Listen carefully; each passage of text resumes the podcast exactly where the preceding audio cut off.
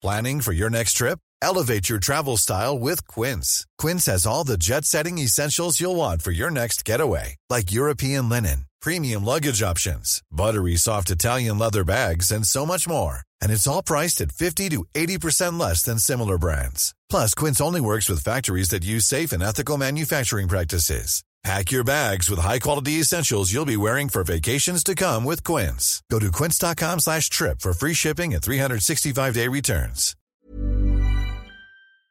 Bonjour à toutes et à tous, bienvenue dans le podcast La Sueur. Bonjour mon cher Rust. Bonjour Guillaume, de bon matin, et ça va bien. Et ça va formidablement bien, donc il est très précisément 9h, on est à l'heure, on est tous ensemble, ça fait plaisir de vous voir, on avait dit 9h pour la preview Kelvin Gastelum contre Jared Cannoni, bah nous sommes nous sommes là les BG du matin. Merci A-Wire toujours fidèle parmi les fidèles. Ah la vache, ouais. Une nouvelle fois, excusez-nous pour le retard. Soit.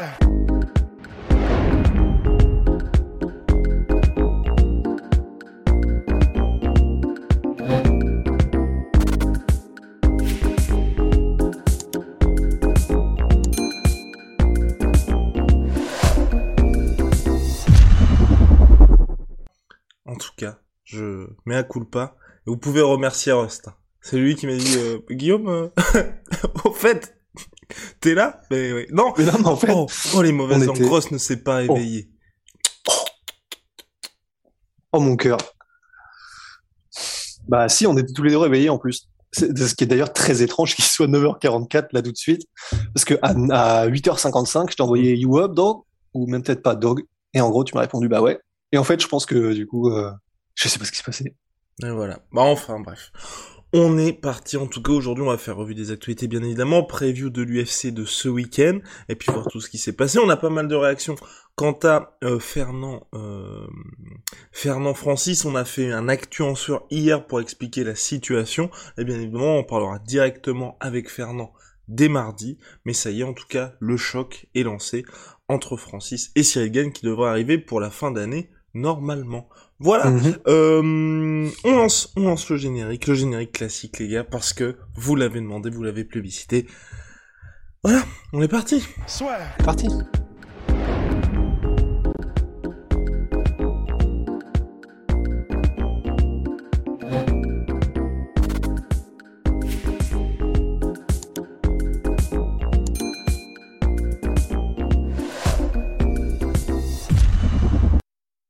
On va à l'extérieur? And we're back, Rusty. Rusty, qu'est-ce qui se- qu'est-ce qui se passe? Qu'est-ce qui se Pardon. passe? Quelqu'un qui essaye de... De, de, de, de, de rentrer par effraction. Non, non, c'est un papillon. Mais, euh, Ah, papillon de lumière. Alors, euh... alors on a Nono 247 qui pose une question mi-stalker, mi-pertinente. Tu vas pas au Fitness Park le matin, Rust? Rarement le matin. Ah. Le matin, euh, non. Le matin, généralement, c'est plutôt au, je sais pas qu'on appelle ça, au parc en extérieur, euh, en mode prison américaine avec les barres de traction et tout, là. Fitness Park, c'est plutôt le soir.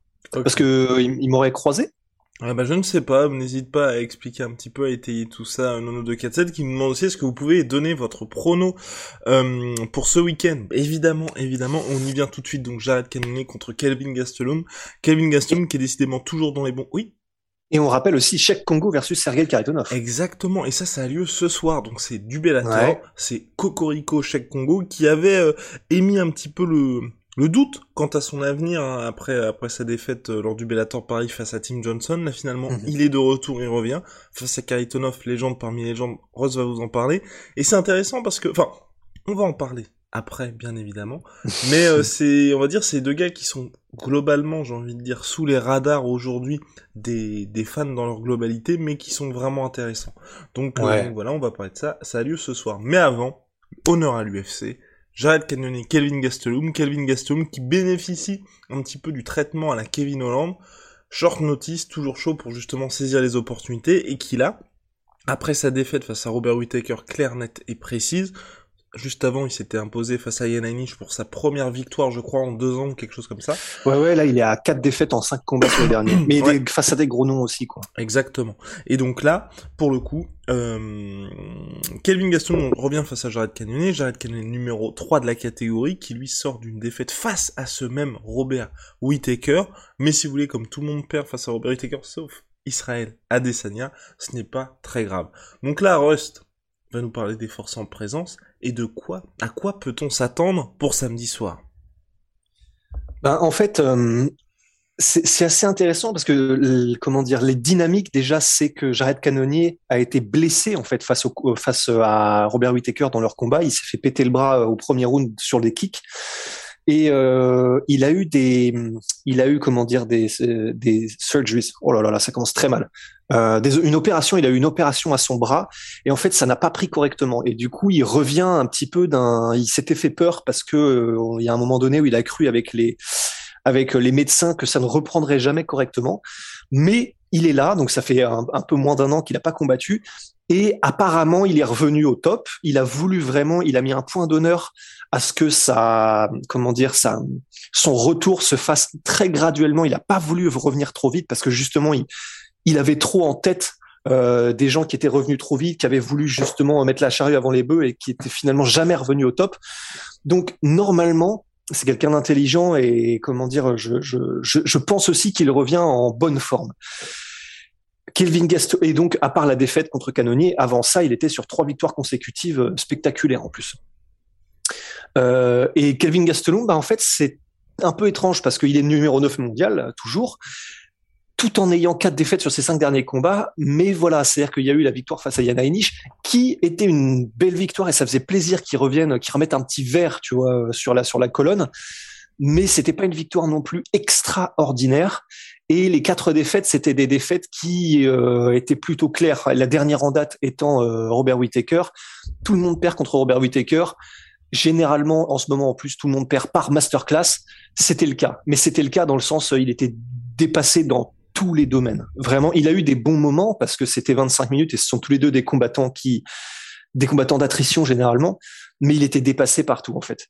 Donc, la dynamique, c'est vraiment que ben c'est un combat qui va être très intéressant parce que les deux sont des vétérans et les deux apportent un, des compétences qui sont très particulières, euh, très particulières. Donc ça va être un beau combat, je pense, très beau combat. Mais effectivement, euh, même si on dit ça, ça peut avoir des incidences sur le sur le titre prochain, je trouve que ça fait un peu bizarre en fait, en sachant que euh, du coup Gastelum, même s'il est numéro 9, il est il est un petit peu quand même dans un énorme creux. Canonnier, on sait pas trop où il en est. Donc euh, c'est ouais voilà c'est c'est un combat qui est un petit peu en, en, ventre mou, même si ce sera un super combat. Et euh, est-ce que est-ce que j'enchaîne euh, ou peut-être qu'il vaut mieux que tu interjectes? Vous n'enchaînez pas. Rust. On a une question. Oui, c'est qui devait affronter Canoni à la base? Donc c'était toujours, hein, comme d'hab, Polo Costa Borachinia. Là, ça aurait été vraiment intéressant parce qu'on était sur numéro ah 2 contre numéro 3.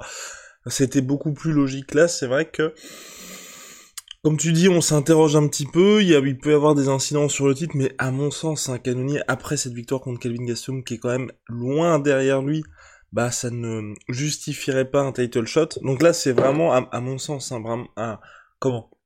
Un combat pour le calendrier de l'UFC. Il leur fallait un main event. Plutôt que de décaler Canonier contre Polo Costa, ils se sont dit bon, on maintient Canonier, on va lui trouver un remplaçant à Polo Costa, et ce remplaçant c'est Kevin Gastelum, c'est tout. Donc finalement le plus intéressant honnêtement, ce serait que Kevin Gastelum réussisse un braquage pour pouvoir se replacer un petit peu dans le mix. Mais euh, that's it. Et maintenant, Rust, parlons de Jared Kennedy, seul homme avec Conor McGregor, à avoir réussi un KO dans trois catégories de poids différentes. Heavyweight, light heavyweight et middleweight. Il est, il est extraordinaire euh, parce que c'est vrai que c'est énorme comme performance de réussir à faire ça, dans un sens ou dans l'autre. Hein. Mais c'est énorme. Et c'est vrai que le fait qu'il descende de poids lourd pour un middleweight, c'est juste extraordinaire. Et ce qui est encore plus extraordinaire, c'est qu'il est descendu de poids lourd et euh, ben, en poids lourd, généralement, forcément, as, euh, disons, quand tu compares les poids lourds en moyenne face au middleweight en moyenne, la différence de profondeur technique dans tous les domaines, elle est, elle est monstrueuse en fait.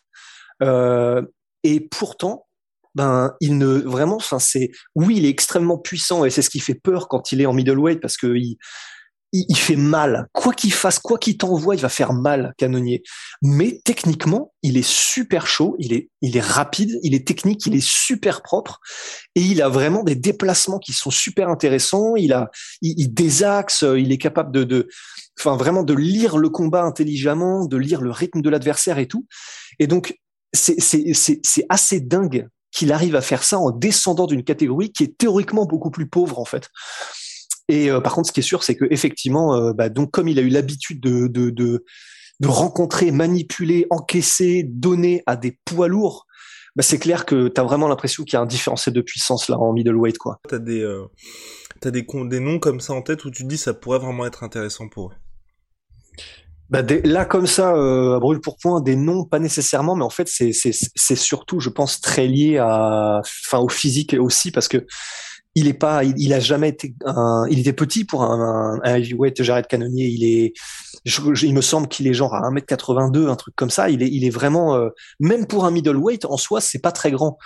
Donc ça dépend surtout en fait euh, de est-ce que ton physique le permet parce que enfin des gars comme euh, Francis Ngannou, Cyril Gann pour les faire descendre en middleweight, faut leur couper les deux jambes, tu vois.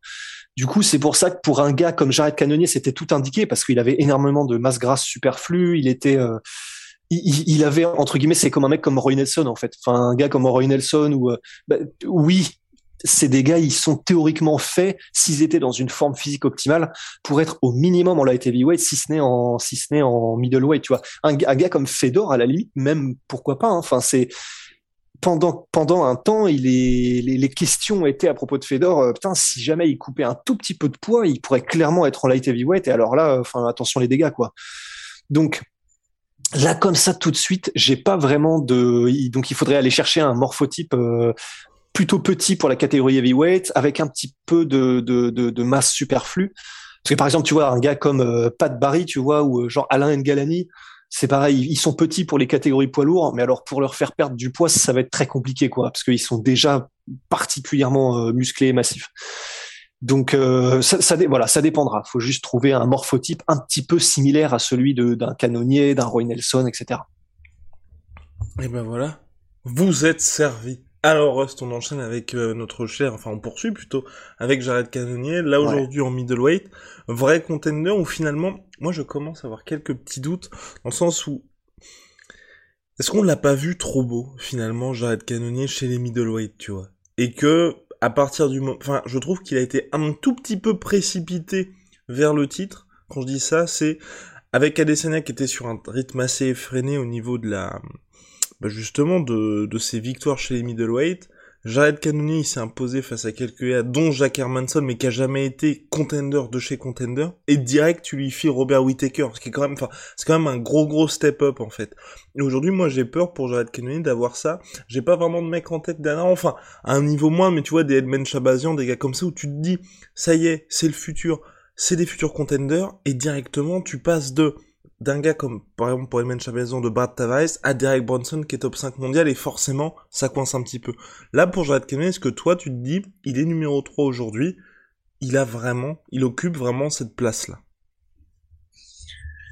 C'est vrai que c'est pas évident à dire, mais, euh, mais d'un autre côté, c'est difficile de se dire qu'il aurait pu en être autrement parce qu'en fait, c'est un peu toujours pareil, c'est, euh, la manière dont il a battu, par exemple, donc ces trois victoires en middleweight, euh, David Branch, euh, Jack Hermanson et Anderson Silva, la manière dont il a battu Hermanson et David Branch, parce qu'à l'époque c'était des noms qui étaient euh, un peu dans le mix, c'est, il a fait un tel étalage de puissance que tu te dis, bah ok, clairement, il faut le faire passer à la vitesse supérieure en fait. C'est-à-dire que tu te dis, il y a un tel fossé entre les gens qui rencontrent là, qui sont pourtant des top 15 bien établis, et euh, enfin et lui que forcément il faut faire un step up tu vois. C'est un petit peu comme euh, ce qu'on dit euh, avec Islam Makhachev. Enfin c'est la manière dont il bat des gens qui certes sont classés moins haut clairement t'indique qu'au niveau des compétences il faut faut lui faire passer un gros step up d'un seul coup en fait. Donc je je sais pas si j'ai peur mais mais je suis content que effectivement que qu'on qu'on sache en fait. Je suis content que ce soit contre Gastelot parce que finalement c'est vrai que c'est bah, c'est un très bon adversaire qui est extrêmement complet, qui est un vétéran, qui l'a depuis très longtemps. On sait ce qu'il apporte, on sait qu'il est très dangereux. On sait que pour battre Gastelum, il faut quand même apporter quelque chose de vraiment complet et de, de, vraiment spécial. Donc, euh, je pense pas, je, je sais pas si on l'a vu trop beau parce qu'il y a, y a le fait qu'il a été battu par euh, Whitaker et clairement, euh, mais il y a aussi le fait que ben ce qu'on voit de lui dans la cage, c'est magnifique quoi. Enfin, que ce soit son jeu de kick Et quels que soient ses kicks, hein, ça peut être les low kicks, parce que franchement, et moi je pense que ça va être un des gros points face à Gastelum, son jeu en kick, donc euh, low low kick, low kick, type, euh, front kick, même de temps en temps high kick, il a, il a, il a un timing, il a une, euh, une rapidité d'exécution et une puissance en plus de ça qui font et une diversité des attaques qui font qu'il est vraiment vraiment intéressant face aux gars qui sont euh, qui ont qui ont une emphase sur l'anglaise et qui euh, se reposent beaucoup sur les mouvements. Parce que au début contre Whitaker franchement euh, il arrivait à casser les jambes de Whitaker d'une force. Enfin ouais tu disais vraiment ok là il va y avoir un souci quoi. Donc euh, il a un set de compétences qui, en plus de ça, il a un très très bon timing sur ses contres aussi euh, en anglaise. Il a une allonge de porc. Il a 1m97 d'allonge. J'avais été voir ça tout à l'heure, ce qui est monstrueux pour sa taille et même pour la catégorie euh, des middleweight. Et oui, Gastelum est très rapide et, euh, et il a une très très bonne anglaise. Mais il me semble du coup que j'avais été voir qu'il a 1m82 d'allonge, un truc comme ça. 15 cm d'allonge à ce niveau-là, c'est c'est mais c'est énorme, c'est c'est le Pacifique quoi. Surtout avec quelqu'un comme Canonier qui est rapide et qui a un très bon timing. Donc euh, il y a le fait qu'on l'a peut-être vu trop beau, mais mais je pense pas quand on voit ce qu'il possède et ce qu'on voit en fait, qui est palpable. Eh bien, si c'est palpable, Rust, ça, ça va le faire pour Jared Canonier. En tout cas, maintenant, on va passer au pronostic de ce main event. Bah, ça va dépendre un petit peu de l'état de forme de Gastelum qui a dit que euh, il a, là il était revenu et que euh, clairement moi je n'y crois plus du tout. Tout ce que dit Gastelum en interview euh, parce que d'autant plus que j'allais dire que Rust les gars quand Rust il a été critiqué la plupart du temps à raison. Non. Rust quand il est critiqué généralement quand on fait les analyses des combattants euh, je trouve que c'est un petit peu dur parce que Rust il regarde toutes les interviews, toutes les conférences de presse et justement ce qui fait qu'ensuite il peut vous sortir une pépite comme Sean Strickland ou si vous n'avez jamais vu les conférences de presse qui sont complètement dingues, clairement, par moi qui ne regarde que très rarement les conférences de presse, bah, j'ignorais tout ce qui s'est passé. Il y a des mecs comme ça qui peuvent vraiment faire preuve de, transparence et donc euh, Rust vous déniche un petit peu tout ça.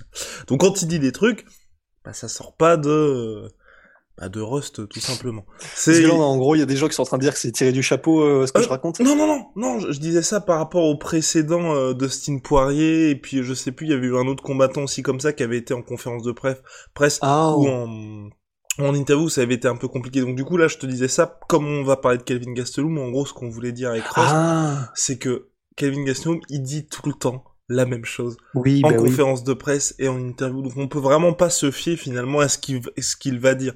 Parce que euh, à la différence d'autres combattants qui vont peut-être dire bah quand j'étais en conférence de presse j'étais pas confiant comme Dustin Poirier avant l'UFC 257 euh, c'était compliqué la fight week et tout. Et ensuite quand je suis entré dans la cage là ça y est j'ai pris j'ai pris conscience que je pouvais le faire et ça y est c'est transformé voilà. Gastelum, c'est toujours je suis dans la forme de ma vie, ça va être un truc de malade, il y a le nouveau Gastelum qui est là, et euh, on vise toujours le titre. Ah ouais, alors bah, et, c'est tant mieux hein, parce que on vise toujours le titre. C'est un combattant qui ne dit pas ça, c'est déjà triste avant même de commencer quoi. Donc ça c'est cool et, et, c'est ce qui fait que c'est quelqu'un de, de, très charismatique et surtout au-delà de ça, c'est parce qu'il a cette force de caractère qu'il en est là aujourd'hui. C'est-à-dire que bah il est quand même euh, il cherche à s'améliorer quoi qu'il arrive, il cherche à être la meilleure version de lui-même quoi qu'il arrive, et ça fait que ben même s'il se fait dominer par des gars comme Whittaker, euh, il apporte toujours quelque chose de d'extrêmement intéressant du point de vue martial quoi. Mais là c'est vrai que ça ne change pas, c'est-à-dire que ben, comme les dernières apparitions, en gros, là, cette fois-ci, son angle, c'est euh, ce qui est sûrement vrai, hein, on l'imagine, mais son angle, c'est de dire, bah là, j'ai été euh, m'entraîner avec Henri Cerudo, j'ai été voir comment est-ce qu'il faisait son training camp, j'ai été voir comment est-ce qu'il s'organisait, comment est-ce qu'il se structurait, et clairement, ça a changé pas mal de choses pour moi parce que maintenant, je vois comment s'entraîne un champion qui a la gagne dans le sang. Donc bon, ben voilà, enfin c'est peut-être et de toute façon c'est sûr, tu vois, euh, qui s'est inspiré de manière de faire d'un ancien champion olympique qui a été le double champion UFC, etc. Mais voilà, de là à dire effectivement que c'est quelque chose qui va radicalement changer sa manière de faire et la manière dont il arrive dans l'octogone, effectivement, c'est peut-être un petit peu un grand écart, quoi.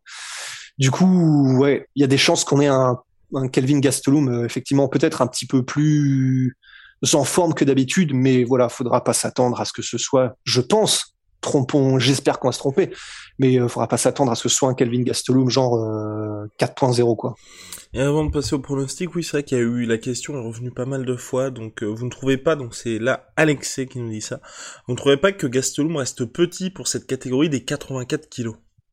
Ah bah ça, bah ça si. D'ailleurs c'est marrant parce que on vient de faire, euh, comment dire, un, un, argument, enfin pas un argument, mais on vient de, de, de, de réfléchir à pourquoi est-ce que certains heavyweight pourraient descendre en middleweight, qui, etc. Hiring for your small business? If you're not looking for professionals on LinkedIn, you're looking in the wrong place. That's like looking for your car keys in a fish tank. LinkedIn helps you hire professionals you can't find anywhere else, even those who aren't actively searching for a new job but might be open to the perfect role. In a given month, over 70% of LinkedIn users don't even visit other leading job sites. So start looking in the right place. With LinkedIn, you can hire professionals like a professional. Post your free job on linkedin.com slash achieve today. Bah, c'est valable un peu pour toutes les KT en fait. Hein. Et, Galvin Gastelum fait partie de ces gens qui ont toujours eu un problème avec euh, le wake up, le régime, etc. et qui bah, c'est pas pour rien qu'il vient de welterweight, euh, Kelvin Gastelum. C'est-à-dire que il a fait le tough en middleweight. Après ça, il est, retombé en welterweight et c'est juste qu'il avait tellement de problèmes à faire le poids à chaque fois que du coup, bon, il a dit, vas-y, bon, bah, ok, on va rester en middleweight. Mais il a combattu Tyrone Woodley, il a, eu du succès en welterweight, etc. Mais clairement, il traîne un petit peu de masse superflue en middleweight, c'est plutôt par, euh, entre guillemets, confort euh, qu'il reste en middleweight. Après, c'est un, c'est un débat, on va pas se lancer dedans, mais euh, c'est un peu comme Frankie Edgar à l'époque, tu vois. C'est bah, d'un autre côté, s'il n'a pas à se tuer en weight cut pour descendre en, welterweight, euh, c'est peut-être bien aussi en fait. Hein. Donc c'est un équilibre quoi. Ouais, mais pour le coup, à la différence de Frankie Edgar, et c'est pour ça que moi je pense que Gastelum devrait euh, faire tous les efforts possibles pour descendre en 77, c'est que Frankie Edgar c'est un mec qui ne cut pas, mais tu vois qui a pas de gras superflu, tu vois. Kelvin Gastelum, on voit oui. vraiment que c'est par confort, et c'est ça qui moi m'embête un petit peu avec lui, c'est que je pense qu'on ne le verra jamais dans son plein, po enfin accomplir son plein potentiel finalement. Et tu, il y a quelqu'un même dans le chat qui dit, personnellement, je pense que ça se passerait très mal pour Gastelum, Imavov contre Kelvin Gastelum, tu vois.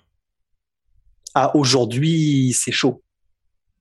Aujourd'hui, c'est chaud parce que Gastelum, il n'a plus la même rapidité d'exécution et entre guillemets, euh, même au niveau des déplacements, j'ai l'impression, c'est plus exactement comme avant. Et, en plus de ça, j'ai l'impression qu'il y a un fil rouge qui a été qui, est explo exploitable maintenant en fait avec euh, Kelvin Gastelum. Et c'est vrai que du coup, il y a plus je pense que maintenant les gens et, quelqu'un comme euh, Nassourdine Imavov le verraient plutôt comme une opportunité et euh, certes un combat difficile, mais tu sais, que c'est faisable en fait maintenant. Contre Gastelum, il y a vraiment ce côté, tu sais que c'est faisable. Et ouais, quelqu'un comme euh, Nassourdine Imavov qui se repose énormément sur sa rapidité, sa, son explosivité, son impact, des déplacements, de l'intelligence des déplacements, etc. Ben ça rappelle un peu un Gastelum de l'ancienne époque, mais effectivement, j'aurais tendance à penser que s'il y avait ce combat-là, ce serait un passage de flambeau aussi euh, à l'avantage de Nassourdine Imavov. Voilà, donc en tout cas, à suivre pour Kevin Gastelum, mais moi je partage complètement l'avis de Rust. Hein, enfin, je trouve que c'est dommage que hum, qu'il ait pas fait... Enfin voilà, c'est pas un mec, si vous voulez, bah, on parlait de Nassourdine, c'est pas un gars comme Nassourdine qui, pour faire le poids en 77, était vraiment obligé de d'y aller énormément niveau weight cutting, et là aujourd'hui, quand vous voyez Nassourdine, il n'y a pas de gras quand il est en middleweight. Là, Gastelum, il est, il est bien, quoi. C'est agréable pour lui d'être en middleweight, et c'est assez dommage parce que c'est un mec qui mine de rien a pas mal de qualité, il a fait des grosses guerres aussi chez les middleweight et je pense vraiment, tu vois, que ça, pourrait peut-être être compliqué, tu vois, mais on n'est pas au bout de l'histoire Kelvin Gastelum, mais si là, tu vois, ça se passe mal, par exemple face à Jared Cannonier, ça resterait une véritable option pour lui que de descendre. Tu vois, je j'enterrerais pas du tout ça et de se dire bon bah aujourd'hui il ne peut plus retrouver le chemin vers le title shot. Ouais, ouais, ouais. Je vais être tout à fait honnête avec toi. En fait, euh, quand tu as dit qu'il a eu des guerres, j'ai commencé à repenser à Adesanya euh, Gastelum mais je j'ai pas écouté la suite. Excuse-moi. Bah merci. Bah merci, Ross, ça fait toujours non, plaisir. J'étais reparti dans le combat et du ah coup oui. j'ai. Ouais, wow pardon. Donc ouais, voilà. donc... mais euh, je pensais donc euh, les guerres, je pensais aussi à Jacare Souza au Brésil où il s'était imposé ouais. face à Jacare par décision partagée. Il avait même mis knockdown. Euh, Mhm. Il avait mis, même mis knockdown Jack Harris. Alors le pronostic Rust. Ben, je vais, je vais mettre canonnier. Je vais mettre canonnier. euh, Après un combat qui, je pense, sera très intéressant, mais je pense que la, la puissance de canonnier va faire une différence. Comme on l'a dit, je, je pense l'allonge et le timing de, de canonnier vont, vont, je pense, apporter une, un sacré souci à, à, Gastelum, même s'il est extrêmement rapide et euh, ses entrées sont, sont toujours euh, percutantes en anglaise, etc. Il est rapide, mais mais je pense que face à un gars comme Canonier, ça va être compliqué. Qui, en plus de ça, je pense, va mettre une grosse emphase sur les low kicks pour essayer de, couper les jambes de, de Gastelum. Ouais, ouais, ouais. Je pense que ça va être Gastelum face à face à une face à une bête peut-être un peu trop puissante. Je pense. Donc je vais mettre Canonier. Moi, je mets Kelvin Gastelum par décision unanime. Voilà. Ce qui est fort possible. Ouais, parce qu'il peut très bien faire une masterclass. Hein. C'est pour ça. Donc en tout cas, affaire à suivre. Mon cher Ross, maintenant on s'intéresse au Bellator. Cocorico, Cheikh Congo de retour face à Sergei Karitonov. Vous ne le connaissez pas, mais cet homme est très, très, très, très dangereux.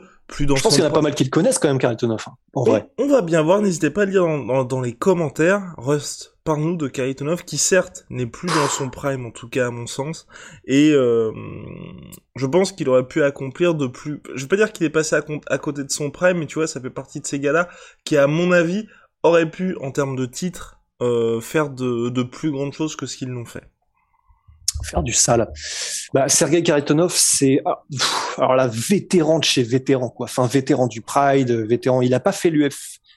Euh, même à l'époque, non, je ne crois pas. Il a pas fait l'UFC, mais c'est quelqu'un qui a toujours été extrêmement dangereux, qui que ce soit qu'il affronte en fait. Et il a affronté quasiment tout le monde.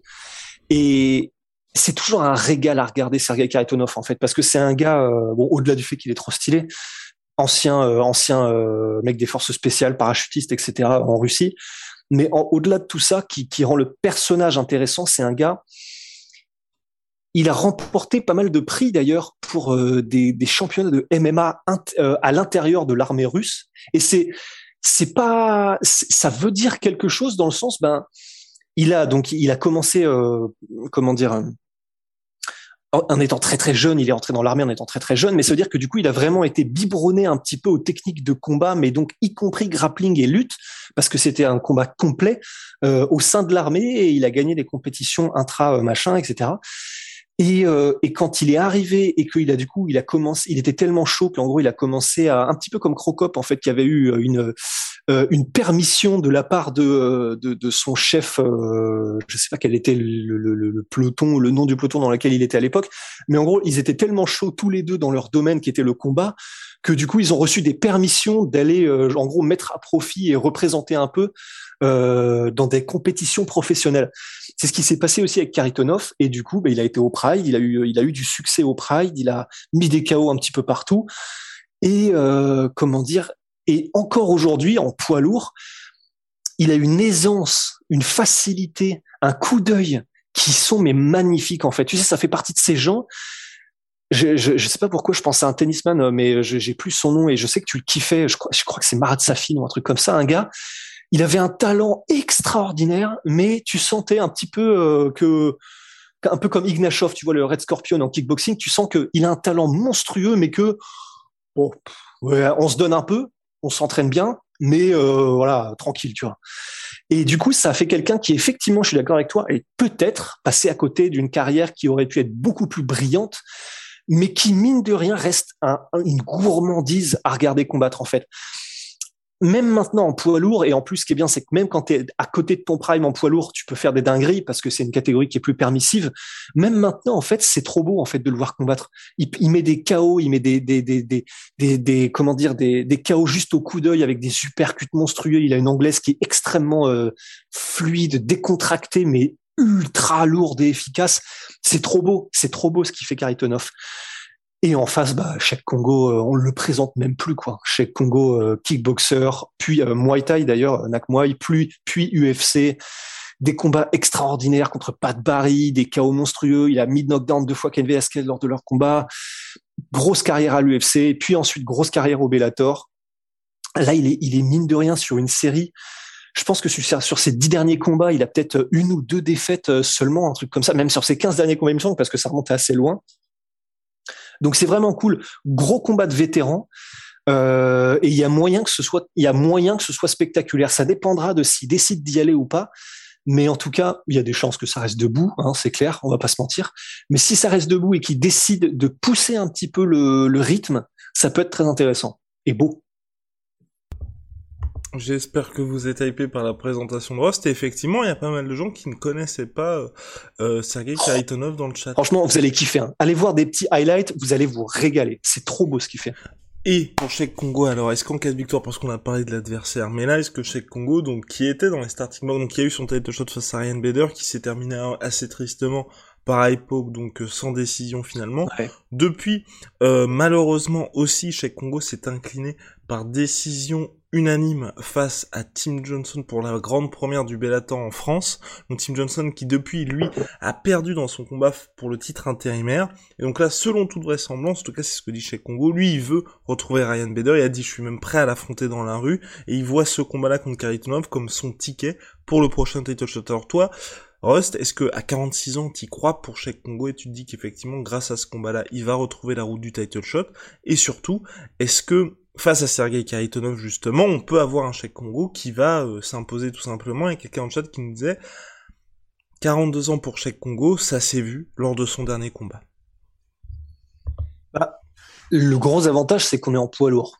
Et que quelle que soit ton organisation, comme quand tu es, en poids lourd, tu es grosso modo quasiment toujours à deux ou trois combats ultra spectaculaires, victoire, de, de combattre pour le titre en fait. C'est vraiment, c'est la catégorie où l'âge euh, a le moins d'importance entre guillemets.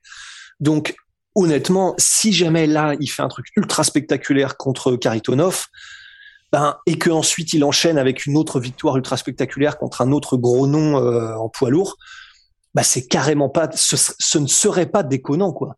Et comme on l'a dit, euh, surtout au vu de, de, de, de du nombre de victoires qu'il a eu, euh, comment dire, sur toutes ses dernières apparitions.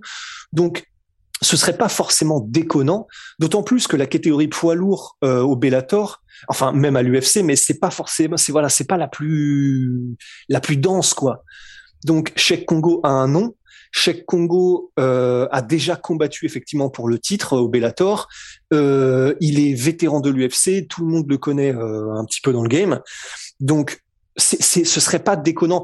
C'est clair que par contre, évidemment, euh, comme tous, comme tous, et c'est un peu ce dont on parlait aussi hier dans le podcast euh, quand Rabib parle de José Aldo, ben, ils vont pas en, rajeunissant et leur pic physique euh, est passé, c'est sûr. Après, genre entre 27 et 30, ben, c'est clair que tu déclines, mais voilà, ce serait pas déconnant, ce serait pas déconnant, c'est des poids lourds quoi. Mais effectivement, par contre, ça va être très très chaud. Ça va être très très chaud parce que ça va se passer debout pour mettre KO Karationov, euh, faut, faut, faut, vraiment se ramener avec une pelleteuse. Bon, l'avantage, c'est que il a la pelleteuse chez Congo, donc ça, ça peut se faire. Dernier sujet de cette actu en sueur, ladies and gentlemen, les combattants et combattantes certaines euh, se retrouvent dans une situation euh, compliquée puisque du changement à venir chez OnlyFans. On pensait ne jamais évoquer le sujet, c'est la, la sueur. Et pourtant, si on regarde mine de rien de l'ampleur que prend cette plateforme auprès d'un certain nombre de combattantes. Là, j'ai pas, enfin, je sais que hum, c'est donc il y avait Paige Van Zandt qui a fait ça, mais je crois que c'est sur sa propre plateforme. Il y a aussi euh, il y a Beck Rawlings qui a, à un moment donné qui a dit qu'elle faisait énormément euh, grâce à OnlyFans. Euh, il y a aussi la combattante qui s'était pris un chaos de l'espace par euh, Jessica. Euh, qui elle aussi a un OnlyFans. Enfin bref, il y a pas mal de combattantes qui sont sur cette plateforme. Il y a aussi, euh, mais lui, c'est pas du tout de, de contenu, on va dire, euh, de nudité. Olé olé. C'est exactement, c'est Diego Sanchez qui a aussi sa page OnlyFans. Donc voilà. Il y avait pas Adesanya qui avait aussi un OnlyFans? Adesanya aussi un OnlyFans, ouais. Donc, mais et eux, c'est vraiment dans le côté professionnel, ouais. professionnel, voir les, voir les behind the scenes des athlètes. Rust, que s'est-il passé avec OnlyFans? Là, on se fait plaisir, hein, clairement, on se fait plaisir, mais, mais mine de rien, il y a un petit parallèle euh, avec le monde du MMA qui fait que, qui, effectivement, bah, c'était quand même une source de revenus additionnels pour euh, euh, quelques combattantes et qui ont été très vocales sur le sujet. Et donc effectivement, OnlyFans qui a décidé de bannir tout contenu qui était explicitement à caractère sexuel avec de la nudité.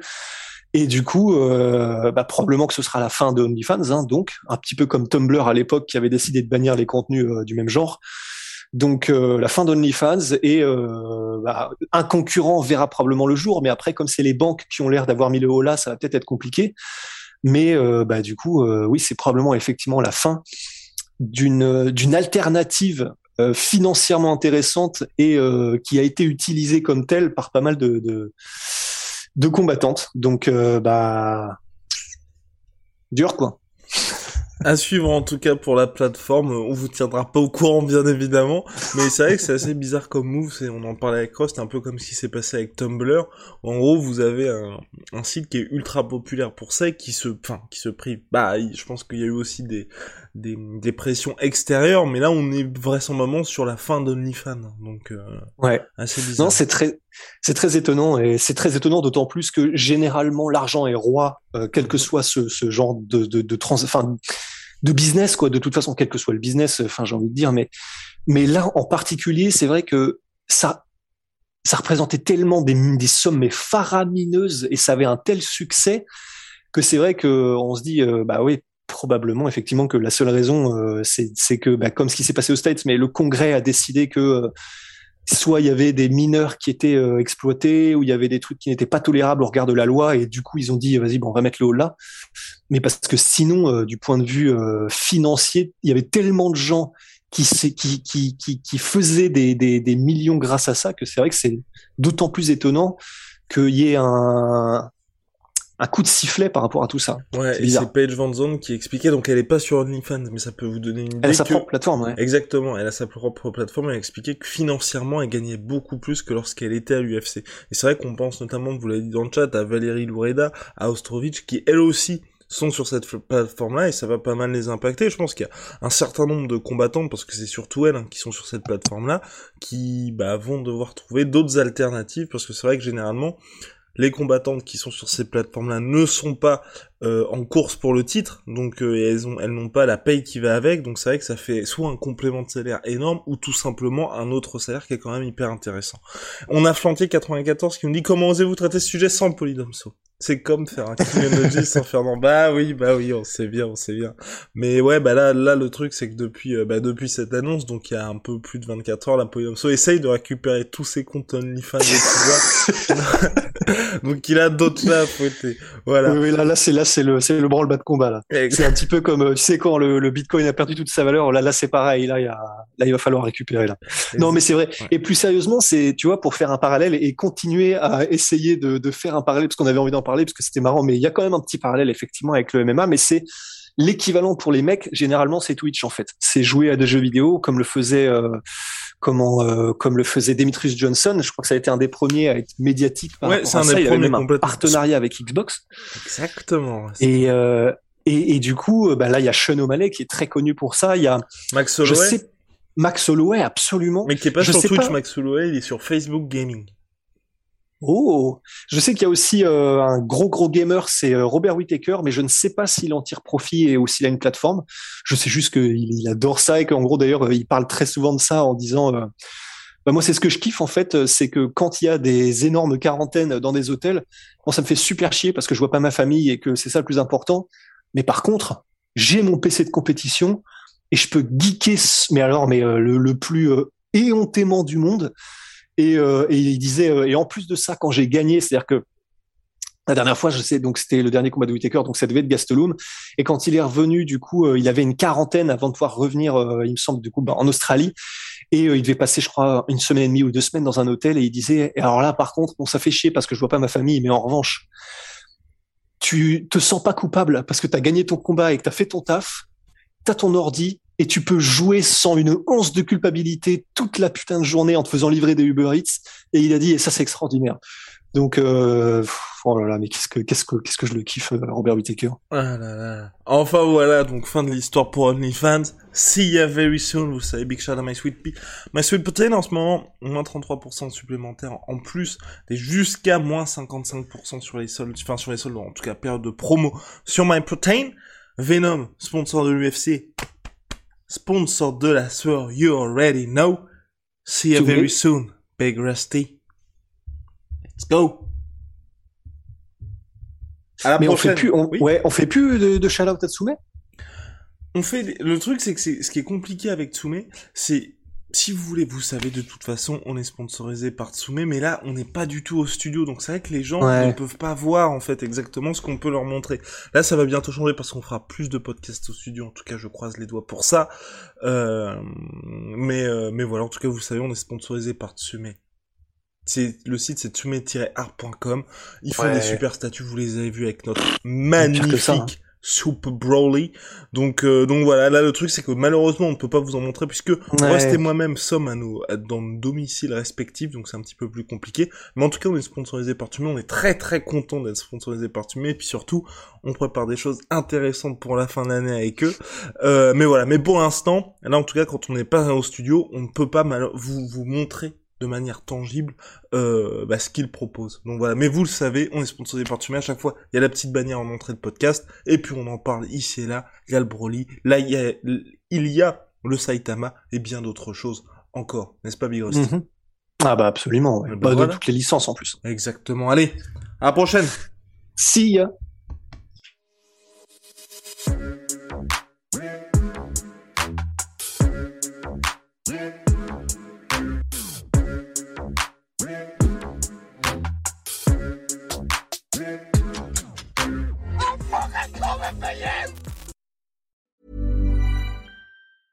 Planning for your next trip? Elevate your travel style with Quince. Quince has all the jet setting essentials you'll want for your next getaway, like European linen, premium luggage options, buttery soft Italian leather bags, and so much more. And it's all priced at 50 to 80% less than similar brands. Plus, Quince only works with factories that use safe and ethical manufacturing practices. Pack your bags with high-quality essentials you'll be wearing for vacations to come with Quince. Go to quince.com slash trip for free shipping and 365-day returns.